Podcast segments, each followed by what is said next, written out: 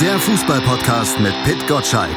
Im Doppelpass mit meinsportpodcast.de. Herzlich willkommen zur letzten Fever Pitch Ausgabe 2019. Mein Name ist Malte Asmus und auch Pit Gottschalk ist endlich mal wieder mit dabei. Willkommen zurück, Pit. Ja, äh, gut erholt aus dem Urlaub und äh, endlich ist wieder in dieser Podcast-Folge ein bisschen Sachverstand. Insofern freue ich mich sehr, auch bei der letzten Folge noch mit dabei zu sein. Vor allen Dingen, du bist ja auch aus besonderem Grund mit dabei. Du hast ja noch ein Versprechen einzulösen, das du mir, aber auch den Fever Pitch-Hörern im September gegeben hattest. Damals hatten wir ja Alex Feuerherd von Colinas Erben zu Gast. Mit ihm sprachen wir über den VAR, aber auch über die Handspielregeln Handspielregel und Pitt gab damals zu, die Handspielregel eigentlich nicht zu verstehen und er sagte dann auch noch das hier. Ich gebe heute ein Versprechen ab. Bis Ende des Jahres, äh, in unserer letzten Podcast-Sendung in diesem Jahr, im Dezember, kurz vor Weihnachten irgendwann, werde ich sie äh, dir selbst erklären. Und zwar so, dass du mir sagst, jawohl, äh, das ist eine perfekte Erklärung. Ja, Pitt, da hast du ja was versprochen. Da bin ich natürlich mal gespannt. Hast du denn im Urlaub ein bisschen Handspielregel gebüffelt? Also gesagt, ich hatte das erfolgreich verdrängt, dass ich dieses Versprechen gegeben hatte, weil ich habe mich jedes Mal geärgert, wenn es wieder Diskussionen äh, gab unter den Fans, aber auch mit den Spielern und mit den Schiedsrichtern natürlich, wenn ein Handspiel in der Bundesliga passiert ist, äh, das man nicht so einfach erklären konnte. Äh, bei so öffentlichen Diskussionen wie Doppelpass habe ich mich einfach rausgehalten, weil ich äh, irgendwann das nicht mehr verstanden habe. Aber als du mich jetzt dran erinnert hast, ähm, äh, habe ich mir natürlich die Mühe gemacht, äh, nochmal drüber nachzudenken. Habe auch die FIFA Pitch Leser gefragt, welche Erklärung sie haben. Und ich kam auf die großartige Idee, äh, Deutschlands äh, attraktivsten Bundesliga-Schiedsrichter, äh, sag mal, in die Runde einzuladen, damit er mit uns über dieses Thema diskutieren kann, damit ich mich nicht vollständig blamiere. Nämlich Patrick Ittrich. Genau, Patrick Ittrich nämlich. Hallo Patrick. Ja, moin, grüßt euch. Attraktiv, jetzt mal ganz im Ernst. Also, naja, aber ich nehme das mal so hin. Äh, vielen Dank, ja. herrlich, herrlich, herrlich. Schatz, ich bin neu verliebt. Was? Da drüben. Das ist er. Aber das ist ein Auto. Ja, eben. Mit ihm habe ich alles richtig gemacht. Wunschauto einfach kaufen, verkaufen oder leasen. Bei Autoscout24. Alles richtig gemacht. Mein Sportpodcast.de ist Sport für die Ohren. Folge uns auf Twitter Patrick Ittrich seit 2003 Schiedsrichter, seit 2016 in der Bundesliga aktiv. Ja, du bist jetzt quasi der Telefonjoker von Pitt. Pitt, ihr Zeuge. Ganz genau. Also ähm, ich habe mir die FIFA-Pitch-Leser gefragt, äh, Patrick, und ähm, hier hat Saru2244 mir geschrieben, ein strafbares Handspiel liegt vor, wenn der Ball an den Arm oder die Hand geht, während diese Körperteile oberhalb der Hüfte die Körperfläche vergrößern. Wärst du damit schon zufrieden? Ähm, ja, ähm, ja, damit äh, wäre ich schon zufrieden. Ähm, die äh, körperliche Vergrößern musst du natürlich aber auch ähm, im normalen Bewegungsablauf mitsehen. Das ist natürlich immer die Schwierigkeit, die wir natürlich als Wahrnehmung, als Schiedsrichter auf dem Platz haben. Und das Ganze macht das so kompliziert. Letztendlich ist es regeltechnisch klar festgelegt, was Hand ist und was nicht. Nur es gibt dort einen Graubereich und diesen Graubereich, den nimmt man auf dem Platz anders wahr als am Fernsehgerät und deswegen kommt es da logischerweise zu anderen Auslegungen. Und das ist die ganze Problematik der Handspielregel. Hast du manchmal das Gefühl, dass du ein Kommunikationsproblem hast, diese Regeln dem gemeinen Fan verständlich zu machen? Ja, aber letztendlich, man darf eine Sache auch nicht vergessen. Ähm, es gibt ja Fachinstanzen für jeden Arbeitsbereich. Ob das nun ähm, ähm, ähm als Jurist ist, ob es als Arzt ist, ähm, ob es als ähm, Journalist ist. Überall gibt es äh, Fachbegriffe und Fachlichkeiten. Und äh, manchmal, und dafür gibt es Fachinstanzen. Und der Schiedsrichter ist die Fachinstanz. Richtig, aber, aber der, der Arzt hat eine Autorität. Wenn der mir eine Diagnose stellt, dann kann ich nicht mitreden und muss das akzeptieren, was er mir sagt. Beim Schiedsrichter ist ja das Problem, dass da jeder mitreden kann. Wenn ich zum Beispiel mich manchmal mit einem Fußballtrainer oder einem Fußballspieler unterhalte und ihm sagen möchte, mit meinem wunderbaren Sachverstand, ey, haben wir ganz im Ernst hier 4-3-4 oder 3-2-1, also jetzt mal überspitzt ausgedrückt, euer taktisches System, boah, das war heute gar nichts dann sagt er zu mir, kümmere dich mal um deine Aufgabe, nämlich zu pfeifen. Und dann sage ich, wunderbar, da habe ich dich doch an der Angel, mein Freund. Dann kümmere du dich doch einfach mal um Fußballspiel, lass mir Ruhe.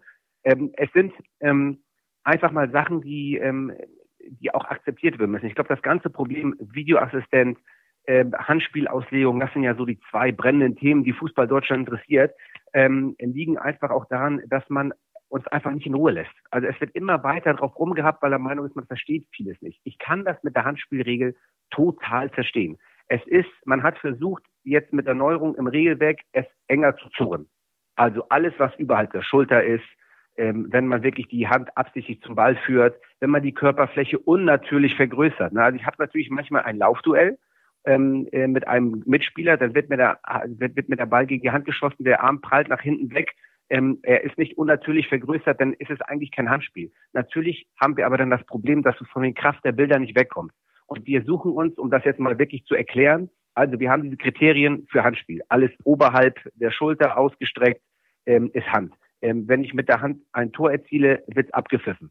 Ähm, also so völlig klare, im Regelwerk klar verankerte äh, Kriterien, um ein Handspiel zu erkennen. Und jetzt sagen wir mal, haben wir mal den Bereich ähm, eines ausgestreckten Armes 90 Grad bis runter zum Oberschenkel. Das ist so der Bereich, der im Ermessen des Schiedsrichters liegt. Und da muss der Schiedsrichter für sich entscheiden, im laufenden Spiel haben wir hier eine Vergrößerung, eine unnatürliche Vergrößerung der Körperfläche oder nicht. Ist der Arm starr? Äh, wird der Arm ausgefahren? Wird der, wird der Arm zum, ähm, äh, zum Ball geführt? Und das musst du halt in der Zehntel von Sekunde auf dem Platz entscheiden. Jetzt hat der Videoassistent die Kraft der Bilder und sieht das und bucht halt für sich, ähm, auf, an dem, an dem Fernseh, im, im, im Video Assistance Center und sagt, pass auf, äh, für mich ist der Arm hier ausgefahren, er ist ähm, nicht natürlich äh, ähm, vergrößert, sondern unnatürlich. Ähm, das hat der Schiedsrichter auf dem Platz falsch wahrgenommen und dann gibt er ihm einen Hinweis und, das guckt sie, und er guckt, guckt sich das an. Und die Kriterien für uns in diesem, sage ich mal, Ermessensbereich versuchen wir sie auch jetzt nach und nach enger zu zurren, dass wir wirklich eine Einheitlichkeit irgendwann gewährleisten können. Ähm, und dafür haben wir Referenzszenen. Das heißt, es gibt eine Situation, die ähnlich ist, die versuchen wir als Schiedsrichter und als Videoassistent abzuspeichern und dann legen wir die andere Szene darauf und können sagen, okay, sie ist ähnlich, weil gleich wird sie nie sein, also werden wir hier so und so handeln. Das ist so das Grundargument äh, dafür, um zu, äh, um zu sagen, jetzt geben wir hier Hand und geben wir hier nicht Hand. Aber man muss sich, und das ist egal, wem ich das erzähle, ich erzähle es eigentlich jedem, man muss sich davon lösen, dass wir eine 100-prozentige Genauigkeit finden. Das hat ja auch mit Foulspiel. Der eine beurteilt Foulspiel anders als der andere. Der eine hat eine großzügige Linie als Schiedsrichter und der andere hat keine großzügige Linie, gibt eher eine gelbe Karte und lässt das Spiel vielleicht eher nicht so durchlaufen als der andere, hat eine enge Masche. Das ist ja im Regelwerk abgedeckt. Und deswegen sagt man in diesem Fall, muss ein gewisses Ermessen dem Schiedsrichter überlassen werden. Aber dann wird dir der zweite Vorschlag ja gefallen von Frank Lowak. Er sagt, Handspiel ist, wenn der Schiedsrichter pfeift. Nein, ist es ja nicht, weil wenn der Schiedsrichter pfeift und der Videoassistent sagt, aber kein Handspiel, dann greift er auch ein. Also von daher, das macht auch keinen Sinn. Mhm, okay. Der dritte Vorschlag ist der, den ich mir selbst zu eigen gemacht habe. Den hat mir Maiko äh, Husmann geschickt und er ja. zitiert wiederum selbst den Kollegen Zeigler. Er hat, äh, wie ich finde, die beste Erklärung für die Handspielregel gesagt. Er sagt, Handspiel ist ein strafbares Handspiel ist, wenn sich der Spieler durch ein Hand, durch ein Handspiel einen Vorteil verschafft. Naja, das stimmt auch nicht. Wenn ich mich mit dem Abschlussarm mhm. Abstütze und dadurch der Ball mhm. zu meinem Mitspieler geht oder zu einem anderen Spieler und der erzielt ein Tor, ähm, ähm, äh, ist der Abstützarm oder er, kommt ein richtig guter Konter oder was auch immer. Ähm, äh, wenn ich mich mit dem Abstützarm ähm, im 16er ähm, den Ball aufhalte, mhm. ist es nie im Leben Hand, weil, das, weil der Abstützarm nie im Leben dafür da ist, um Hand zu erkennen. Also und ich mir dadurch vielleicht doch einen Vorteil verschaffe, äh, und über drei Stationen der Ball ins Tor geht, dann habe ich auch wieder ein Problem. Das funktioniert ja auch. Aber, aber, aber es wäre aber es wäre eine gewisse Klarheit da drin. Egal, also ähm, beim Hockey sagt man ja Fuß, egal wo, egal wie, ist halt äh, wird halt geahndet. Die Diskussion mit Hockey und Rugby und und und und Hallenhalmer und wie die ganzen Sportarten alle heißen, mit denen der Fußball verglichen wird, die einzige die einzige und das jetzt fern von der Handspielregel, das einzige, was ich zulasse, ist der Respekt vom Schiedsrichter, wo man Vergleiche zu anderen Vereinen, zu anderen Sportarten ziehen kann. Aber ja. mit irgendwelchen Regeln. Verstehe ich, verstehe ich. Aber die Frage ist, selbst wenn man die, die Stützhand dann ahndet, dann ist das vielleicht misslich, aber so wäre zumindest eine Eindeutigkeit hergestellt. Dann, wenn ein Vorteil sich verschafft wird, egal in welchen Umständen, äh, wird abgepfiffen. Das wäre aber doch etwas, was man nachvollziehen könnte, oder nicht? Natürlich kann man, äh, kann man, kann man sicherlich auch mit leben. Es ist ja nicht so, man muss ja Folgendes feststellen. Wir als Schiedsrichter sind ja nicht die Regelerfinder. Wir als Schiedsrichter sind die, die die Regel umsetzen natürlich findet man nicht jede Regel auch super und toll und sagen, ey, geil. Wir müssen aber mit dieser Regel sozusagen umgehen und müssen sie auf dem Platz umsetzen, so gut es geht und so gut es für den Fußball ist. Wir sind Dienstleister für den Fußball. Wir müssen das Spiel so attraktiv wie möglich halten als Schiedsrichter. Das ist eine auch unserer Aufgaben. Das darf man nicht vergessen in der Fußball-Bundesliga und in der zweiten Liga und eigentlich in jeder Liga. Ähm, aber wir können nicht dafür sorgen, mit jedem, sag ich mal, Vorschlag, sofort zum IFAB zu rennen und sagen, so und so sieht das aus. Dafür hast du ganz viele Länder und das IFAB macht die Regeln. Und natürlich ist die Handspielregel auch ähm, ähm, in Teilen geändert worden durch den Videoassistenten. Das darf man auch nicht vergessen. Ähm, und deswegen haben wir eine kleine Problematik und eine Fluktuation da in diesem, in diesem, in dieser Handspielregel. Ich kann verstehen, dass jetzt ganz viele Vorschläge kommen, aber diese Vorschläge sind natürlich bis zum Ende nicht durchgedacht, weil wir immer noch den Videoassistenten haben.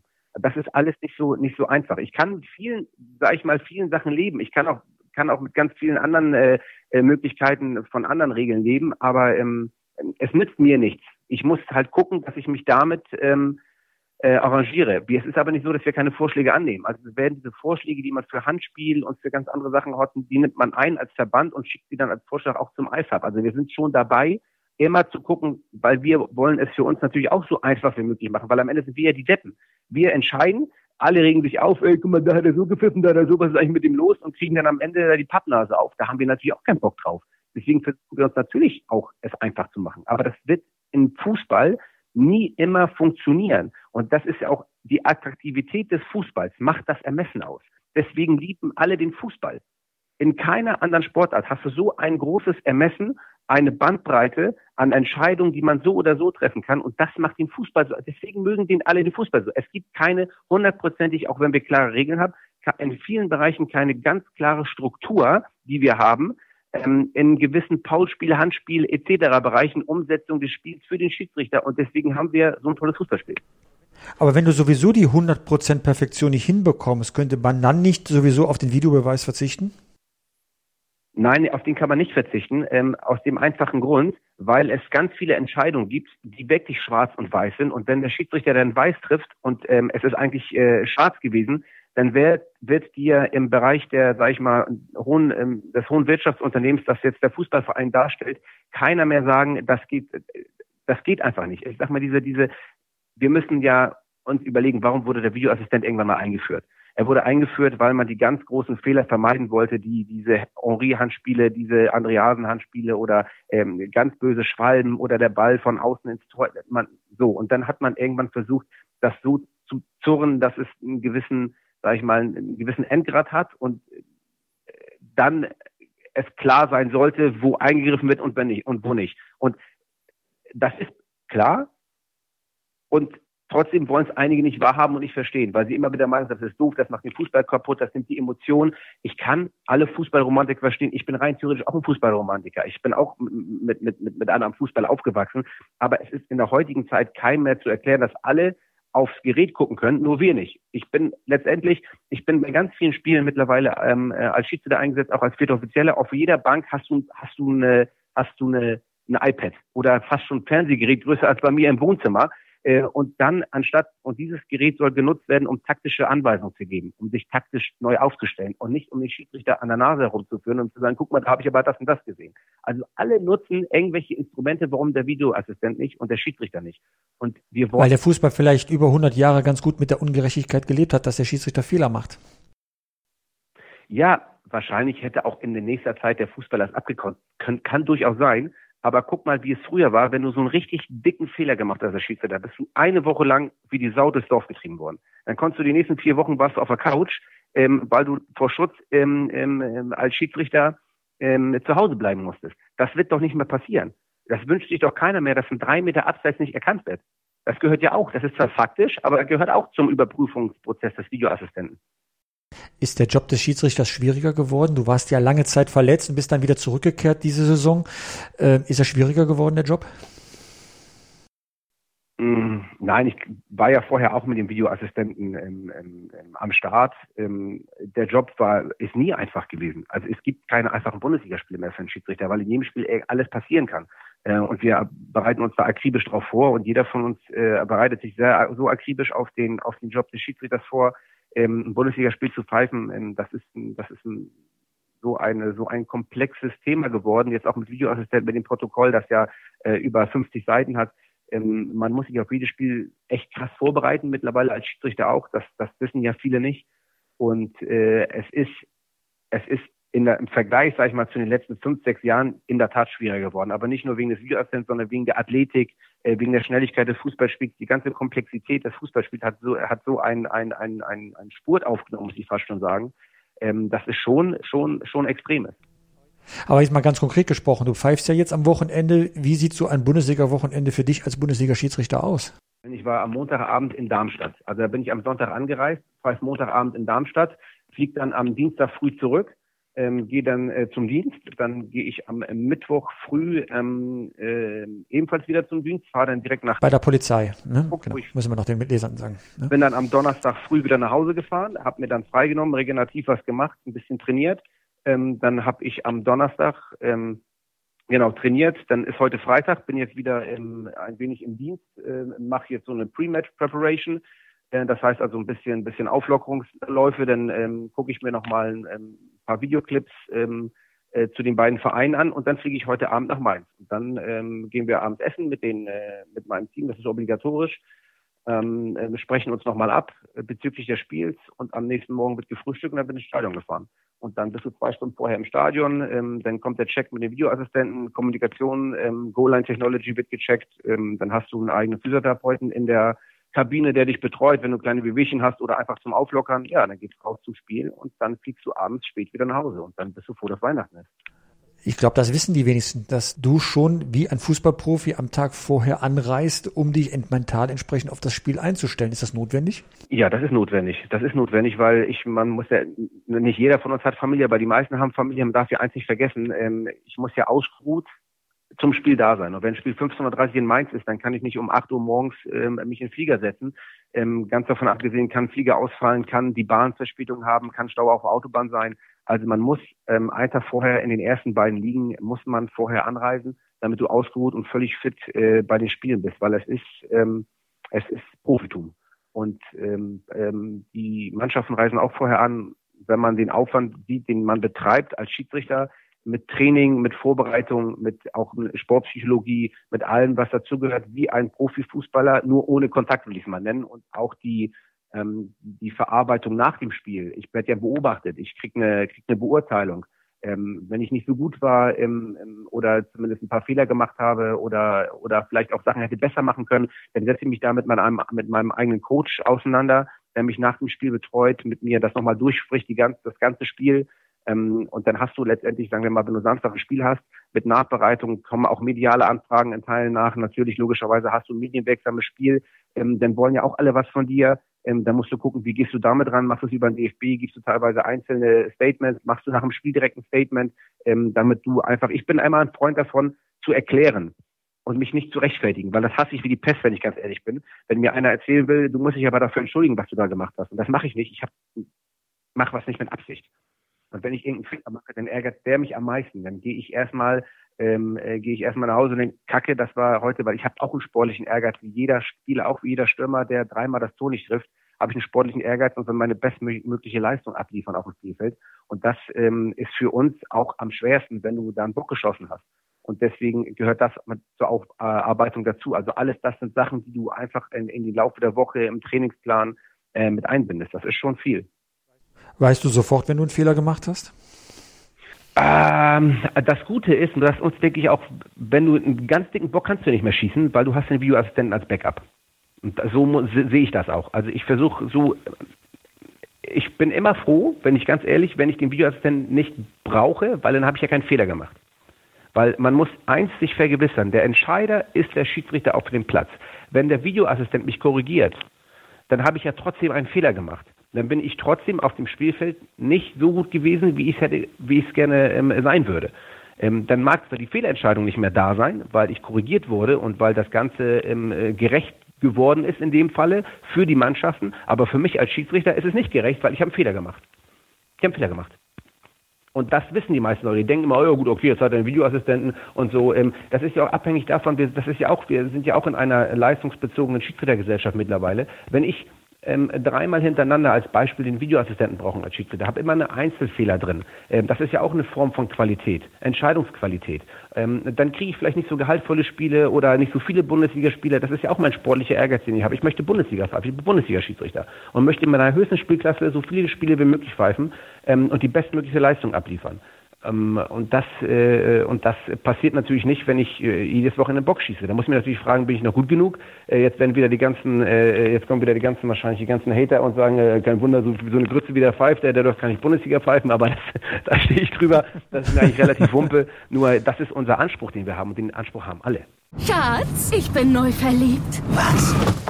Drüben. Das ist er. Aber das ist ein Auto. Ja, eben. Mit ihm habe ich alles richtig gemacht. Wunschauto einfach kaufen, verkaufen oder leasen. Bei Autoscout24. Alles richtig gemacht. Die aktuellsten Themen aus der Welt des Sports. Auf meinsportpodcast.de. Willkommen bei meinsportpodcast.de. Wir sind Podcast. Wir bieten euch die größte Auswahl an Sportpodcasts, die der deutschsprachige Raum so zu bieten hat. Über 20 Sportarten, mehr als 45 Podcast-Serien, über 9000 veröffentlichte Podcasts und über 5 Millionen Podcast-Downloads allein im Jahr 2018. Wir sind Podcast. Wir sind meinsportpodcast.de. Du bist im Hauptberuf Polizist. Polizist und Schiedsrichter, zwei Berufe, in denen man ja beleidigt, bedroht und manchmal auch körperlich attackiert wird. Ist der Beruf des Polizisten eine ideale Vorbereitung, um als Schiedsrichter auf höchstem Level pfeifen zu können? Nee, ähm, ist er nicht, weil ich war vorher Schiedsrichter und dann bin ich Polizist geworden. Vielleicht ist der Schiedsrichterjob die ideale Vorbereitung darauf, Polizeibeamter zu werden. Guter Gedanke. Weil ich weiß, was du meinst. Mittlerweile habe ich es ja wirklich gut, weil ich bin ähm, Verkehrslehrer bei der Polizei und wenn ich in Schulen gehe, dann kommen Kinder und strahlen mich an, sehen die Uniform und freuen sich, dass die Polizei kommt. Das ist ja in, in den meisten Fällen nicht der Fall. Ich war aber acht Jahre in der Bereitschaftspolizei, war vier Jahre an der Wache. Also ich kenne natürlich auch das, ähm, das Leben als Polizeibeamter in so einem Job. Und da ist es natürlich ähm, in der Tat so, dass du wirklich als Schiedsrichter lernst, über die Jahre ähm, ähm, ähm Entscheidungen zu treffen, Selbstbewusstsein aufzubauen, kritikfähig zu sein. Also man hat so viele Attribute, die, sage ich mal, einen jungen Menschen ähm, ganz nach oben bringen können und wirklich weit in seiner Persönlichkeitsentwicklung. Deswegen empfehle ich ja jedem immer Schiedsrichter zu werden, ähm, weil es einfach eine hohe Lebensschule ist. Aber es sind in der Tat, sage ich mal, zwei Berufe, die sich in einigen Sachen ähneln. Äh, und ich werde oft gefragt immer, warum machst du das eigentlich? Wie kannst du sein? Und ich kann es immer nur mit der, mit der Antwort beantworten, weil es mir Spaß macht der beste Grund eigentlich, um etwas zu machen, wenn es einem Spaß macht und man dabei dann eben auch noch was bewegen kann, wie du.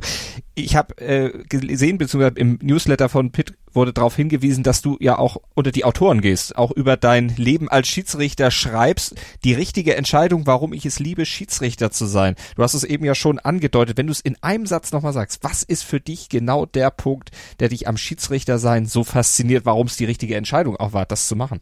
Ja, das muss man auch wieder, das kann ich in einem Satz nicht sagen. Das ist so ein, dass man, man denkt das immer, dass es so einfach geht, weil, ähm, ähm, weil man von vielen Seiten erwartet, das kannst du in einem Satz sagen, das geht aber nicht. Mit, das ist mitunter, deswegen ich auch ein Buch mache, weil ich einfach äh, näher bringen möchte, was es heißt, Schiedsrichter zu sein, warum es für mich so viel Spaß macht und was es einfach mit sich bringt und was man alles dafür machen muss, ähm, sowohl positiv als auch negativ. Also ich will alles versuchen zu erklären und den Menschen näher zu bringen, was nun wirklich ähm, der Schiedsrichterjob ausmacht.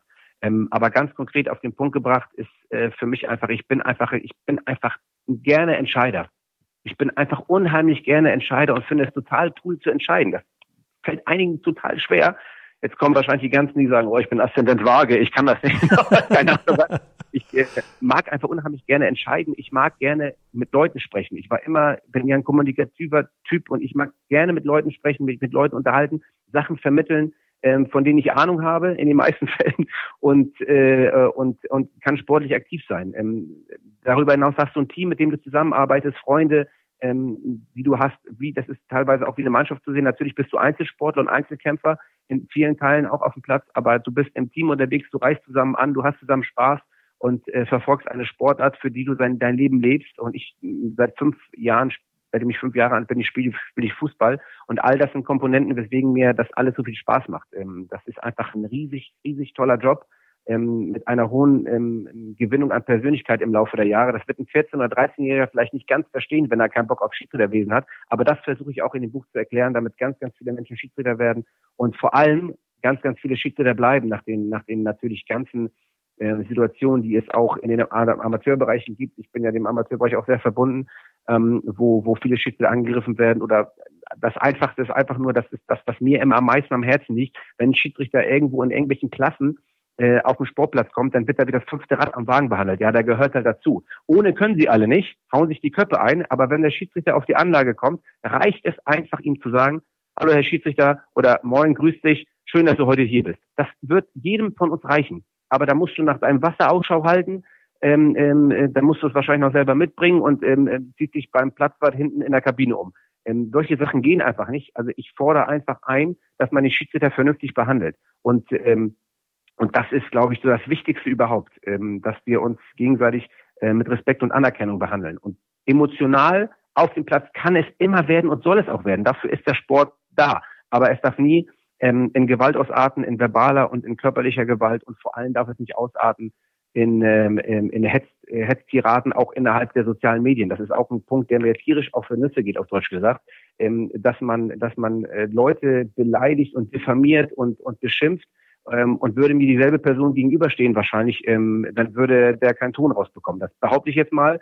Ähm, und das finde ich wirklich auch schlimm, muss ich ganz ehrlich sagen. Das hat einen ganz schlimmen Wandel genommen. Die sozialen Medien können viel Gutes bewirken, man kann sich connecten, man kann viel mitteilen, man kann ähm, man kann so viel über die Sachen machen, aber diese Sachen, die, die stören mich unheimlich. Zumal du ja auch jemand bist, der offen kommuniziert. Steht übrigens auch in der Ankündigung deines Buches bei Amazon.de. Habe ich gesehen, Buch kommt ja im nächsten Jahr im Juni raus. Du bist quasi der Lukas Podolski unter den Schiedsrichtern steht da. Hast, wusstest du das? Ähm, ja, das wusste ich. Und zwar, ähm, das hat Manuel Gräfe in der Doku gesagt. Ähm, über mich wurde ja im NDR eine Doku gemacht äh, und, äh, und da hat Manuel gesagt, naja, ist halt so ein bisschen wieder Poldi so. Ne? Also ähm, ich bin, ich bin wie gesagt so wie ich bin. Ich bin lustiger netter Kerl und ich, ich weiß ja, wo ich herkomme. Ich bin, bin äh, in Hamburg-Mansberg aufgewachsen, in einer Plattenbausiedlung. Mein Vater ist Spätaussiedler aus Polen. Ähm, meine Mutter hat als Pflegekraft gearbeitet. Also ich weiß, ich weiß, wo ich, ich weiß, wo ich herkomme und äh, habe das, sage ich mal, die positive Art von meiner Mutter und versuche halt immer irgendwie, ähm, ja, immer gut gelaunt durch die Gegend zu laufen, äh, so wie es mir gelingt. Manchmal funktioniert das auch nicht immer und dann fragen sie mich natürlich alle, was mit dir los heute, nur weil man einmal eine Flappe zieht. Aber man kann natürlich nicht immer ähm, ähm, gut gelaunt durch die Gegend laufen. Nur ich versuche es, ich versuche das äh, ähm, auch mit meiner Art irgendwie positiv zu bleiben, dass, dass das, das, ich kann auch nicht anders. Also ich labe auch manchmal vielleicht ein bisschen zu viel auf dem Platz mit den Spielern, die schon weiterspielen wollen. Aber ich kann nicht anders. Ich bin so, wie ich bin. Ich äh, hoffe, hoffe, dass ähm, das bleibt auch so, denn ähm, das, ähm, glaube ich, ähm, hilft mir. Ähm, hilft mir auch für mich selber. Und deswegen freue ich mich total darüber, wenn andere sich darüber auch freuen. Also, also da bin ich echt, echt, echt dankbar für. Patrick, was bleibt dir denn von diesem ersten Bundesliga-Halbjahr hängen?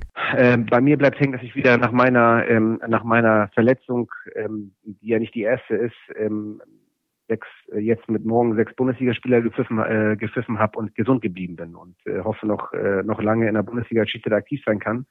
Und, äh, und das bleibt mir so hängen. Also ich bin immer froh, wenn ich gesund bleibe. Das ist so, und das wünsche ich eigentlich jedem, weil das der ganze Fußball nimmt mir mal, nimmt mir ganz oft zu sehr einen Hype ein äh, bei allen Sachen, die daneben passieren. Das ist nicht die Regel, dass man krank wird oder oder dass man dass man sich verletzt oder was auch immer.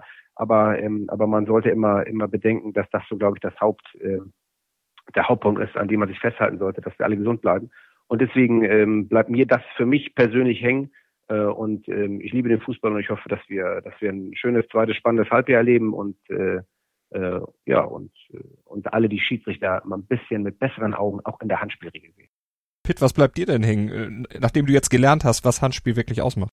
Also ich habe mir fest vorgenommen, erstmal für das zweite Halbjahr äh, der Saison, ähm, dass ich äh, nicht mehr über die Schiedsrichter und den Videokeller äh, schimpfe, sondern ich bin da auch tatsächlich im Verlauf der Hinrunde gelassener geworden. Noch mehr freue ich mich darüber, dass das oberste Tabellendrittel in der Bundesliga so spannend abwechslungsreich ist, dass also andere Vereine jetzt große Chancen haben, deutscher Meister zu werden und die Bayern ein bisschen auf Abstand gehalten werden. Das war zwar letztes Jahr auch der Fall, ähm, da hat Borussia Dortmund äh, einen Siegeszug, äh, nicht, aber nicht fortsetzen können. Vielleicht wird das diesmal anders sein. Ähm, geht ja um die Herbstmeisterschaft jetzt am Wochenende. Wer wird denn Herbstmeister aus deiner Sicht? Ich vermute mal RB Leipzig. Patrick, darf ich dich auch zu einem Tipp nötigen oder musst du auch in solchen Fragen dann komplett neutral bleiben, auch wenn du in einem Spiel feist, was zumindest mit der Entscheidung erstmal nichts zu tun das hat? hat? damit nichts zu tun. Da, da bin ich in der Tat äh, sehr neutral und unparteiisch äh, und bleibe es auch, weil ähm, man darf ja eine Sache nicht vergessen. Das ärgert mich auch, muss ich ganz ehrlich sagen. mich ärgern einige Sachen, ähm, die behauptet werden, ähm, was so Unparteilichkeit äh, oder Parteilichkeit betrifft. Ähm, natürlich ähm, ist jeder von uns irgendwann mal Fußballer gewesen hat wahrscheinlich irgendeinen Verein gehabt, für den er, für den er, für den er Herz geschlagen hat und ist dann Schiedsrichter geworden. Und keiner, keiner würde von uns in, in, in, irgendwie eine Unparteilichkeit ähm, oder zumindest kann es für mich sprechen, eine Unparteilichkeit ähm, ähm äh, also eine Unparteilichkeit ist immer da. Also ich würde nie parteiisch für irgendeinen Verein sein, sozusagen. Deswegen ist es eigentlich auch scheißegal, ob man einen Tipp abgibt oder nicht abgibt. Nur gibst du jetzt einen Tipp ab und sagst, oh, ich glaube, die oder die werden Meister, dann heißt es nachher, wenn du die drei Tage, drei Spieltage später pfeifst, das ist ja kein Wunder, der Elfrich hat gesagt, die werden Meister, jetzt pfeifst du auch noch für die. Das ist immer ein Problem. Man muss sich immer selber schützen als Schiedsrichter und solche Aussagen schützen mich äh, vor, äh, vor, äh, vor, solchen, vor solchen Aussagen, die dann kommen können. Also mir ist es relativ egal, wer äh, Meister wird. Ähm, und deswegen hoffe ich einfach nur auf ein spannendes Fußballspiel. Und ich freue mich selber als Schiedsrichter, wenn ich ein Fußballspiel pfeifen kann, wo Fußball gespielt wird und die Leute was zu sehen bekommen. Du pfeifst am Wochenende Mainz gegen Leverkusen. Was erwartest du für ein Spiel? Oh, das ist immer, das ist echt ganz schwierig zu sagen. Ähm, das ist das, worauf sich die Schiedsrichter immer einstimmen. Äh, was erwartet man für ein Spiel? Man weiß natürlich, dass Mainz jetzt eine kleine Hochphase hat, dass sie ein gutes Spiel gemacht haben. Leverkusen jetzt nicht so gut am Start ist, wobei die eine hervorragende, ähm, hervorragende Einzelspieler haben und eigentlich eine gute Mannschaft haben. Ähm, deswegen glaube ich, dass das ein umkämpftes Spiel wird. Leverkusen versucht mit den spielerischen Mitteln wahrscheinlich ähm, äh, Mainz zu schlagen. Mainz halt Aufwind spielen zu Hause, letzter Spieltag vor Weihnachten. Ich erwarte ein spannendes Spiel, ähm, aber kein, ähm, sag ich mal, kein Getrete in dem Sinne, sondern eher, hoffe ich, fußballerisch geprägt und äh, und äh, wahrscheinlich ein ausgeglichenes Spiel. Und ich wünsche dir, dass der Videoschiedsrichter nicht eingreifen muss. Ja, das danke ich auch. Und jetzt habe ich noch eine Sache zum Abschluss. Denkt bitte an die Korrektheit der Wörter, liebe Freunde. Es ist nicht der Videokeller, es ist das Video Assessment Center. V-Assist. Es ist nicht der Videoschiedsrichter, es ist der Video Assist. Und es ist auch nicht der Videobeweis, denn wir beweisen nichts, es ist der Video Assist. Ähm, das doch mal für euch, das könnt ihr auch gerne nochmal weiter auch streuen. Aber wenn nicht, dann macht einfach, wie ihr wollt. Wir werden es beherzigen. Auf jeden Fall ist das schon mal ein Vorsatz, den wir uns dann schon mal setzen können. Aber bevor das soweit ist, wünsche ich erstmal dir, Patrick, und natürlich auch dir, Pitt, frohe Weihnachten, guten Rutsch ins neue Jahr und dir, Patrick, erstmal noch dann viel Erfolg im letzten Bundesligaspiel diesen Jahres. Vielen Dank euch auch. Und ich schaue dir auf die Pfeife, Patrick, das ist doch klar. Na klar. Ciao, mach's gut, schöne Weihnachten. Danke Patrick, danke liebe Zuhörer für dieses Jahr 2019 und danke auch dir Pitt. Wir hören uns im neuen Jahr. Ja. Schatz, ich bin neu verliebt. Was? Da drüben. Das ist er. Aber das ist ein Auto. Ja eben. Mit ihm habe ich alles richtig gemacht. Wunschauto einfach kaufen, verkaufen oder leasen. Bei Autoscout24. Alles richtig gemacht. Danke Malte und danke für die gute Zusammenarbeit in diesem Halbjahr. Dankeschön. Fever Pitch, der Fußballpodcast mit Pit Gottschalk. Im Doppelpass mit meinsportpodcast.de. Zwei Männer. Seidel und der Klöster, ja, von den beiden halte ich nichts. Eine Aufgabe. Höchste Disziplin, Männer. Das Fußballgeschehen der vergangenen Wochen knallhart und kompetent auf den Punkt gebracht. Faktlos. Der Fußballpodcast mit Seidel und Klöster. Jeden Freitag neu auf meinsportpodcast.de. Schatz, ich bin neu verliebt. Was? Da drüben. Das ist er. Aber das ist ein Auto. Ja eben. Mit ihm habe ich alles richtig gemacht. Wunschauto einfach kaufen, verkaufen oder leasen. Bei Autoscout24. Alles richtig gemacht.